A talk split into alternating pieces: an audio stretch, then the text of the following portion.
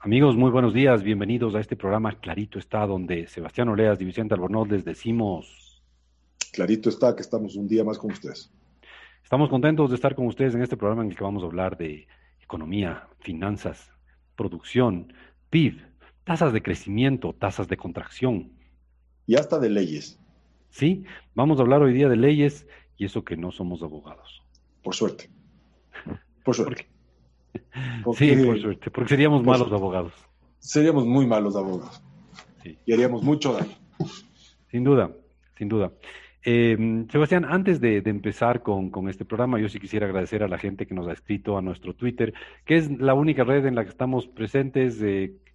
somos arroba clarito está gente que nos ha visitado en nuestra página web, claritoestá.com, gente que nos escucha en Quito los viernes a las 9 de la mañana por Radio Democracia, 92,5 FM y 920 AM, en Guayaquil los viernes a las 13 horas 30 por Radio I99, 98,9 FM, y en Cuenca los domingos a las 7 de la mañana por La Voz del Tomebamba, 102.1 FM y 1070 AM. Y qué bueno que estemos en todos sus lugares. Y además, Además, estamos en el, estamos en el podcast. Pueden escucharnos en Apple Podcast, Spotify, Google Podcast, todos los, todos los servicios de, de, podcast que hay en este, en este mundo, o al menos queremos estar en todos o en casi todos. Así que será un gusto que nos escuchen. Perfecto. No hay excusa para no escucharnos, solo que no nos quieran escuchar. Sí, o sea, pueden escucharnos en, en todo el país, en diferentes, en las principales ciudades del país, en, en, diferentes, en diferentes horarios, en diferentes frecuencias, y si mismo mismo no nos oyen en la radio, pues hasta podrían irse al podcast a escuchar.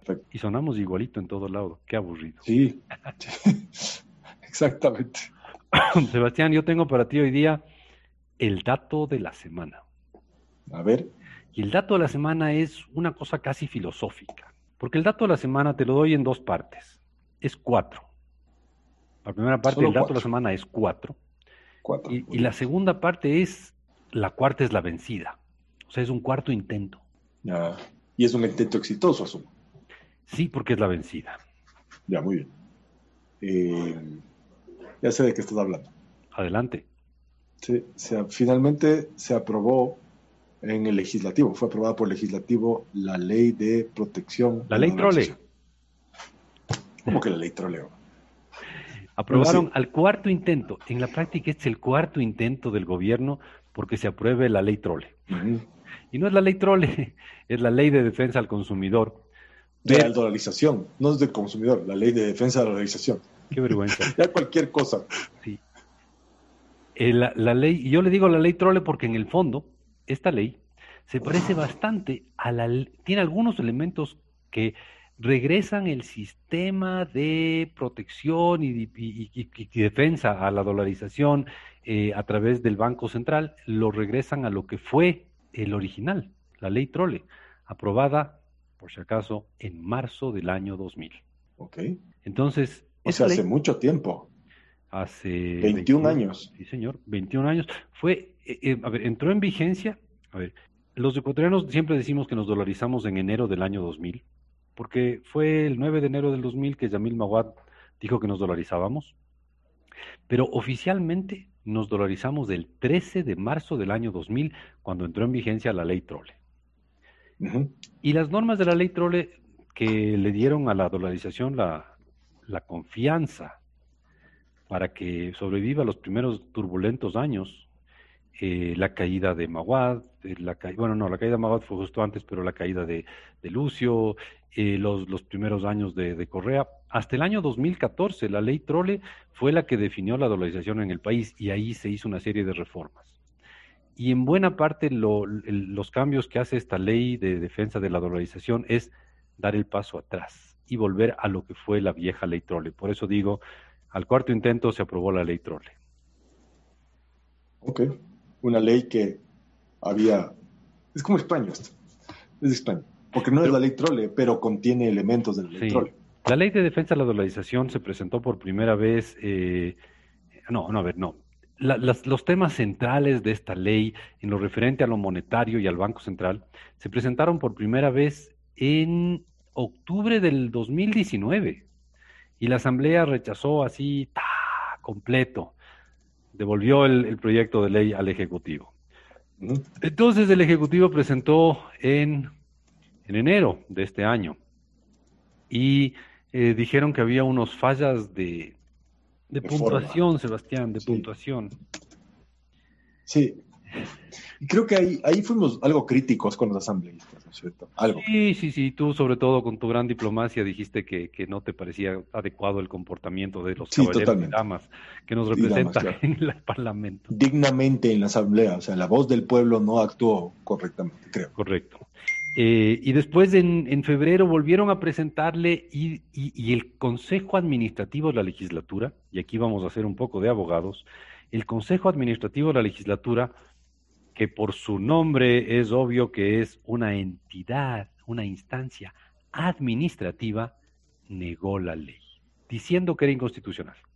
Vaya usted a saber, mi querido economista Oleas, cómo es posible que un Consejo Administrativo se vuelva una instancia constitucional. Claramente habría que preguntarle a los abogados. Yo tengo una explicación para eso y no es una explicación jurídica pero la voy a topar después. Y finalmente el cuarto intento en que se presenta esto es en el mes de, en el mes de marzo, no, sí, en el mes de marzo, 15 días antes de las elecciones y en, teniendo pocos días para, para que se cumpla el mes, el hecho es que se aprobó la ley de defensa de la dolarización, habrá que ver, ya viene ahora el, proceso del veto presidencial, etcétera, etcétera, pero la ley fue aprobada, vamos a ver cómo quedó la ley finalmente. Eh, y, ver cuándo se acerca a la versión original. Probablemente no, no, no, no, no neguemos algo así, pero puede ser que la Asamblea haya mejorado esa ley. Es posible. Todo es, posible, en este mundo. Exacto. O que la haya empeorado. Sí, sí, sí. Es posible también. Ahora. Son dos hechos. No, ¿por qué, por qué ¿Por qué creo que se aprobó hoy día? Y esto sí creo que hay que dar, hay que reconocer el mérito a quien lo merece. Yo creo que es un efecto del triunfo de Guillermo Lazo. Totalmente, ahí concuerdo contigo. O sea, no es que seamos los superpolitólogos, pero otro sería el cantar si Arauz fuese el que iba a posesionarse el 24 de mayo, ¿no? Total y absolutamente. Porque, fíjate, los, los asambleístas tenían miedo de aprobar esta ley. Y lo digo en esas palabras, tenían miedo de aprobar esta ley. Porque quienes aprobaban esta ley iban a quedar marcados como malvados para el gobierno de Andrés Arauz. Entonces, lo que, la estrategia de los asambleístas para no negar totalmente la, o sea, para dejar abierto un espacio y no eh, distanciarse de Andrés Arauz en caso de un triunfo, simplemente aplazaron la aprobación de la ley. Es puramente estratégico, ¿no? Sí, pero tampoco, Una vez que, tampoco es lo correcto para el país. Ya, pero ¿cuándo han hecho lo correcto para el país los asambleístas? El 13 de marzo del 2000. Muy bien. Hay un, hay un feroz correísta que dice que es economista, Juan Pablo Jaramillo. No he ido. No importa. Bueno. Ya. Eh, estoy viendo su tweet este rato y dice, ¿será que con dibujitos la Asamblea Nacional o Asamblea de Ecuador termine entendiendo el grave daño que le están haciendo al Ecuador a propósito de la ley de defensa de la dolarización? Vaya, obviamente estamos celebrando que a la cuarta es la vencida Claro. El señor parece que no opina lo mismo que tú y yo. Sebastián, desgraciadamente tenemos que irnos a una corta pausa, pero volvemos después de esta corta pausa. De acuerdo, ya volvemos. Amigos, bienvenidos, bienvenidos a este programa. Clarito está, donde Sebastián Oleas y Vicente Albornoz les saludamos cordialmente Puede ser que nos estén escuchando en Radio Democracia en Quito, en Radio I99 en Guayaquil o en La Voz del Tomebamba en Cuenca. Puede ser que nos estén escuchando en el podcast. En todo caso, gracias por escucharnos. Sí, muchísimas gracias por, por seguirnos en el programa y, uh, y, aguantarnos después de casi nueve años, nueve años y nueve años. Sí, señor. Señor, de aquí a no, ningún nueve años casi, nueve años y dos meses. Exactamente. Dios quiera que la pandemia haya terminado para febrero del próximo año y podamos celebrar los 10 añitos de este programa. ¿Quién sabe? Por último, llegamos a eso. O, volvemos a grabar en vivo al menos. Eso sería, sería espectacular. Sebastián, eh, o sea, grabar, grabar en el mismo sitio. Sí, sí, obviamente. O sea, eh, no tiene mucho sentido Al final, esto es, la aprobación de la ley de defensa de la dolarización es parte del efecto lazo porque los asambleístas, te insisto, tenían miedo de aprobar esta ley y que gane Andrés Arauz y entonces de encontrarse, sobre todo, muchísimos excorreístas arrepentidos y desarrepentidos. No sé si me explico o es un... O es sí, es, como, es como lo que dijimos de la ley Trole, que era la ley que fue desaprobada y fue aprobada. Exacto. Entonces, esta, esta aprobación de la ley Trole, perdón, de la ley de defensa de la dolarización aprobada, aprobada el, día, el día jueves, jueves de la tarde, eh, es algo que tenían miedo de hacer los asambleístas y entonces aplazan y aplazan y aplazan y entonces cuando Lazo sale electo ya no tienen miedo. ¿Quiénes eran los que más miedo tenían? A ver, había un grupo grande de Alianza País. AP. AP, que eran correístas que se juntaron con Lenin Moreno y después cuando vieron que el gobierno de Moreno era impopular, eh, decidieron volver a coquetearle al correísmo y cuando vieron que Andrés Arauz eh, no estaba mal en las encuestas y en las posibilidades de triunfo y encima después de que Andrés Arauz ganó la primera vuelta, decidieron alinearse nuevamente con el correísmo y así esperaron, esperaron, esperaron y finalmente casi, casi 15 días después de las elecciones, de la primera vuelta, de la segunda vuelta electoral, aprueban esta ley. Eso se llama convicciones fuertes. Sí, convicciones fuertes de ser oportunistas. Totalmente. Hay una canción de un, de un músico francés que se llama El Oportunista. Y hay una. Y hay, y hay una que hagas una traducción para enviar a los Creo que hay, hay, un refrán que me gusta de la canción que dice: Es el oportunista porque siempre te das vuelta a la chaqueta del lado bueno, del lado, del lado que corresponde. Me gusta. Entonces, pero es, buena la canción, es un cantante, digamos, es un cantante, sí, folk, música popular. Eh, o sea, yo había escuchado la versión de una banda que se llama Indochina, Indochina, pero es anterior a esta. Ya te voy a pasar el link, si quieren la podemos compartir en el Twitter. Podemos ponerla, podemos ponerla. Sí, ahora la voy a poner. Ahora, Sebastián, eh, ya, ya cubrimos el, dato de la semana, cuatro intentos, al cuarto intento el gobierno logra aprobar la ley, la ley de defensa de la dolarización, que aquí le hemos bautizado de ley trole. Ley trole, esta sería la ley trole 4.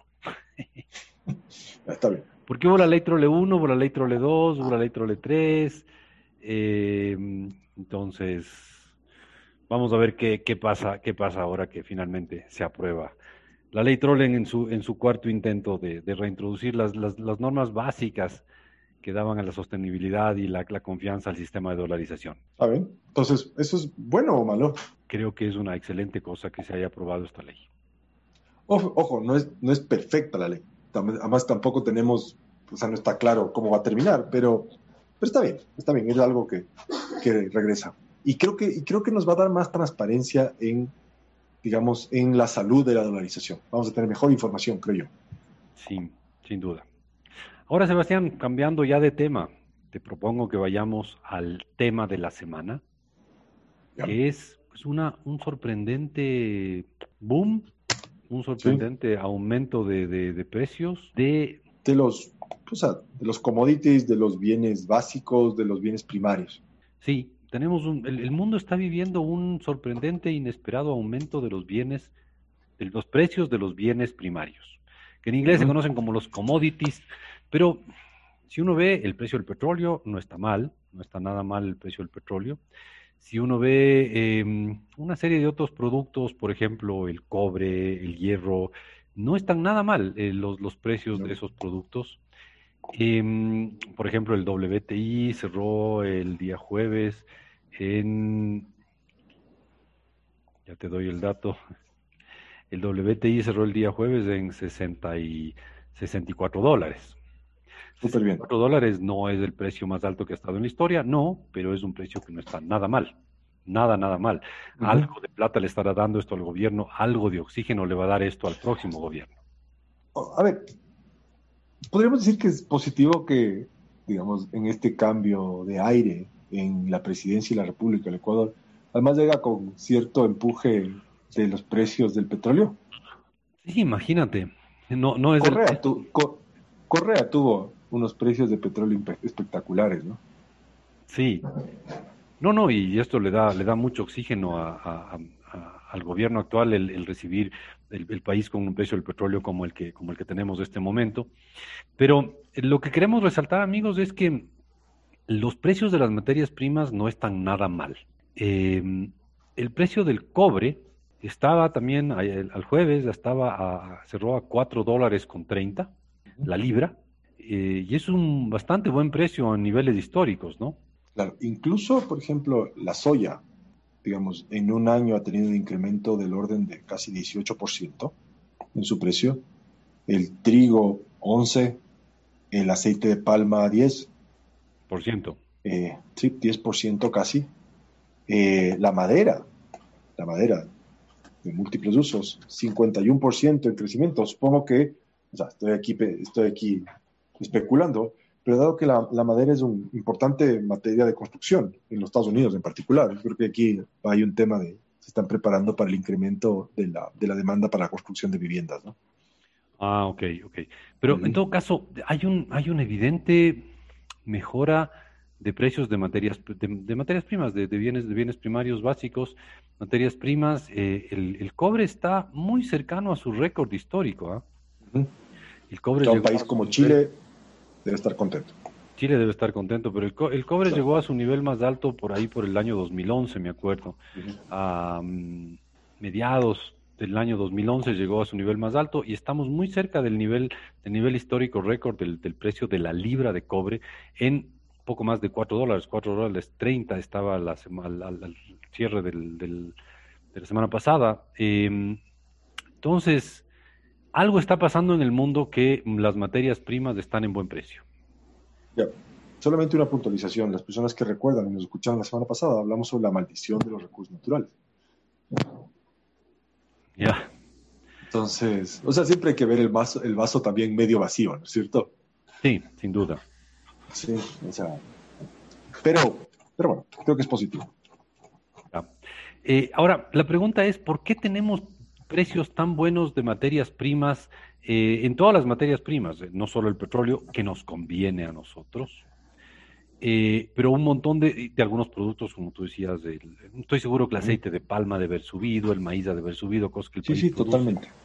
Pero también hay una serie de precios que no nos convienen, o sea, los, los alambres eléctricos van a subir de precio porque el cobre va a estar más alto, el hierro está subiendo, la construcción se va a encarecer, o sea, esto tiene su lado bueno y su lado malo en lo que producimos y en lo que no producimos. Mira, el uranio ha caído de precio. qué bueno, qué bueno que no producimos uranio entonces. Mira, yo, yo creo que las razones son múltiples, ¿no? O sea, creo que no hay una sola razón de este crecimiento en precio. Sí, ahora, lo interesante es que productos como el oro o la plata no han subido de precio, o han subido pero de manera muchísimo más moderada que estos productos que se necesitan. O sea, el oro y la plata, el oro sobre todo, es un producto que se utiliza mucho como inversión de seguridad, como refugio en momentos de incertidumbre, pero es como que el mundo no está sufriendo de incertidumbre este momento. Claro, es como una reserva de valor, oro y plata reserva de valor, pero en este caso no es, no es eso, ¿no? No, eh, se está, el, disparo de precios se está yendo a productos que, que se necesita para, para la industria, para la construcción, eh, para el transporte, etcétera, etcétera. Entonces, ahí uno dice, aquí, aquí hay algo más, aquí no es simplemente que la gente está asustada y decide comprar oro, típico, típica cosa que ocurre cuando, cuando hay incertidumbre, cosas por el estilo. Entonces, eh, aquí vamos a soltar una serie de, de, ideas de por qué están tan altos las materias primas. Insisto, tema que en neto yo creo que al Ecuador, a los ecuatorianos nos conviene. Eh, pero no hay que olvidarnos que también somos importadores de hierro, de cobre, de, trigo, de trigo, de soya, todo eso importamos y esas cosas van a subir de precio. Y también van a subir de precio todos los derivados del petróleo, ¿no? Eh, eh, todo lo que se obtiene del petróleo, petroquímicos, abonos, este tipo de cosas, también podrían subir de precio. Ahora, voy soltando ideas de por qué están subiendo los precios de los, de los bienes primarios, los commodities parece que sí hay una buena demanda. El mundo sí está comprando estas cosas. pero, probablemente compras por alguna razón, o sea, por varias razones. La economía está recuperándose porque eh, hay, unos paquetes de, impulso fiscal espectaculares en algunos países eh, desarrollados de Estados Unidos aumentó su gasto público de una manera espectacular. Un lujo que se puede dar a Estados Unidos porque se endeudan y gastan más plata, ¿no? em, pero aumentaron de manera espectacular su gasto y están reactivando no solo la economía de Estados Unidos, sino la economía del mundo.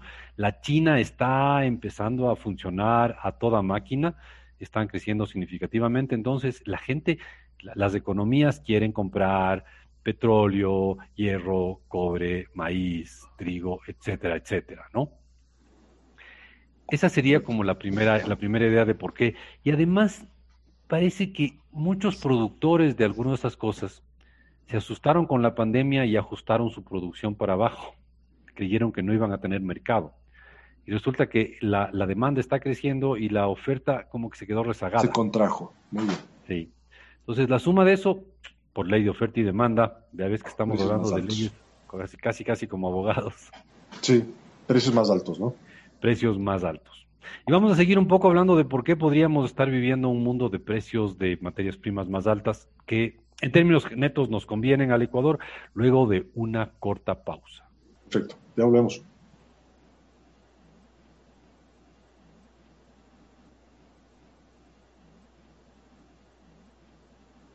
Y volvemos, queridos amigos, Sebastián Oleas y Vicente Albornoz aquí en Clarito está el programa en el que hablamos de temas económicos y hoy día estamos hablando de, estamos hablando, estamos hablando de buenas noticias, Sebastián.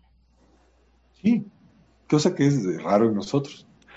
Fíjate, hablamos primero de que se aprobó la, ley Trole, que no es la ley Trole, pero que en el fondo se parece a la ley Trole, que es la ley de defensa de la dolarización. porque contiene cosas que estaban en la ley Trole. Correcto. Y eh, luego estamos hablando de que los precios de los productos primarios están subiendo. Y eso hace que el petróleo esté subiendo, noticia que siempre será buena para el Ecuador, siempre será una buena noticia para el Ecuador. El que el petróleo suba, no a todo el mundo le va a afectar de igual manera, pero al país en su totalidad siempre le, le, cae bien que el precio del petróleo suba. Eh, y también hemos, hemos, señalado que hay aumentos significativos en el mercado internacional de un montón de materias primas tipo cobre, hierro, trigo, maíz, eh, soya. soya, etcétera, etcétera. Decíamos, la, una opción es que, es parte de la explicación, porque una cosa tan generalizada no tiene una explicación, sino muchas al, al mismo tiempo, es que hay un desequilibrio entre oferta y demanda. Los productores se quedaron tímidos en la producción por la pandemia y la, la pandemia, si bien nos terminando. La, la economía mundial no está tan afectada, está recuperándose sobre todo. Exacto. Entonces hay un incremento en la demanda y hay una oferta contraída, resultado precios más altos, que es lo que dijimos en el segmento anterior. Sí, pero también hay, hay otro tema que está conectado con la pandemia, o más bien con la política económica conectada con la pandemia, y es que todos los bancos centrales en el mundo, o al menos los bancos centrales importantes en el mundo, eh, tienen las tasas de interés extremadamente bajas estamos hablando de que es rarísimo países desarrollados que tengan tasas de interés de más de 1%.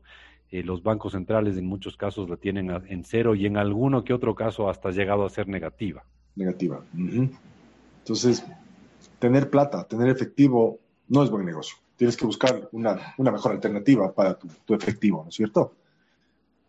Correcto. Y hay, un, y hay un montón de efectivo rodando en el mundo, ¿no es cierto? Los bancos centrales, en este afán de contraer o contrarrestar los efectos de la pandemia, han soltado un montón de plata en la economía. Los que pueden, obviamente, ¿no?